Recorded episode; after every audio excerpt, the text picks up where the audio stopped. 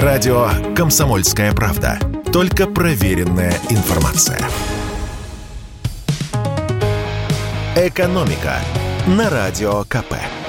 Здравствуйте, дорогие слушатели радио «Комсомольская правда». С вами заместитель редактора отдела экономики Владимир Мазенко. В эфире наш ежедневный обзор самых важных и интересных экономических новостей.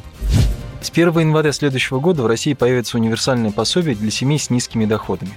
Об этом сообщил премьер-министр Михаил Мишустин на заседании правительства в четверг. Новое пособие объединит ряд действующих выплат, в том числе выплаты, которые предоставляются в связи с рождением или усыновлением ребенка и до достижения им трех лет, а также выплаты на детей от 3 до 7 лет и от 8 до 17 лет. Как рассказал Мишустин, новое универсальное пособие будет назначаться также нуждающимся женщинам уже с ранних сроков беременности. Эти меры поддержки затронут семьи, где в общей сложности воспитывается порядка 10 миллионов детей, сообщил премьер-министр. В Минтруде России пояснили, что универсальное пособие будет предоставляться семьям с доходами ниже одного прожиточного месячного минимума на человека. Размер пособия в среднем по стране в 2023 году составит от 7 тысяч до 14 тысяч рублей. Сумма будет зависеть от каждой конкретной ситуации. Для получения пособия понадобится только одно заявление. Собирать дополнительные справки не нужно. Подать заявление можно будет как через портал госуслуг, так и лично в МФЦ или Фонде пенсионного и социального страхования. Любые катаклизмы в обществе – лучшие почвы для аферистов. Так было и в начале пандемии коронавируса, и теперь после объявления частичной мобилизации. В стране резко активизировались мошенники, предлагающие отмазать от армии. Когда неопределенность высокая, эмоции преобладают над здравым смыслом, наступает благодатное время для жуликов всех мастей. Эксперты в сфере кибербезопасности в первые же сутки после подписания указа начали отмечать появление мошеннических сайтов, связанных с темой мобилизации. Сценариев, с помощью которых злоумышленники пытаются выманить деньги, несколько. Цель любого из них – получить персональную информацию и данные вашей банковской карты. Вот что может подстерегать излишне доверчивых граждан. Первое.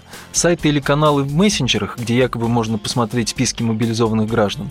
За отдельную плату ресурс может удалить, в кавычках, конечно, данные того или иного человека. Второе. Интернет-ресурсы, которые продают медицинские справки и помогают оформить отсрочку от армии.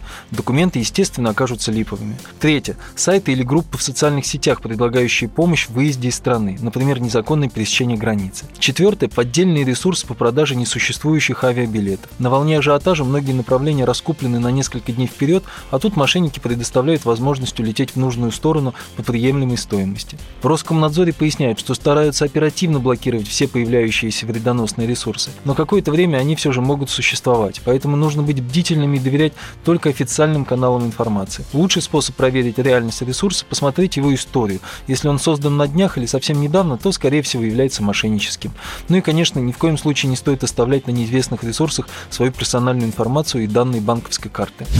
Стоп-машина. Автомобиль уже не только не роскошь, но для многих и не самое желанное средство передвижения. Такой вывод можно сделать после опроса в ЦИОМ. Социологи подсчитали, что за последние 4 года доля россиян, готовых полностью отказаться от личного транспорта, выросла более чем в два раза. Правда, доля эта пока не такая уж большая, 12%, но в 2018 году таких, таких было всего 5%. Категорически не готовы отказаться от машины 53% опрошенных, а еще недавно их было 74%. Больше всего любят машины молодые люди, от 18 до 24 лет лет и жители городов-миллионников. Опрос подтвердил сложность и противоречивость нашего характера. С одной стороны, стало больше тех, кто готов отказаться от автомобиля, но с другой, также активно растет и число купивших себе машину. О том, что в семье есть хотя бы один автомобиль, сказали 64% опрошенных.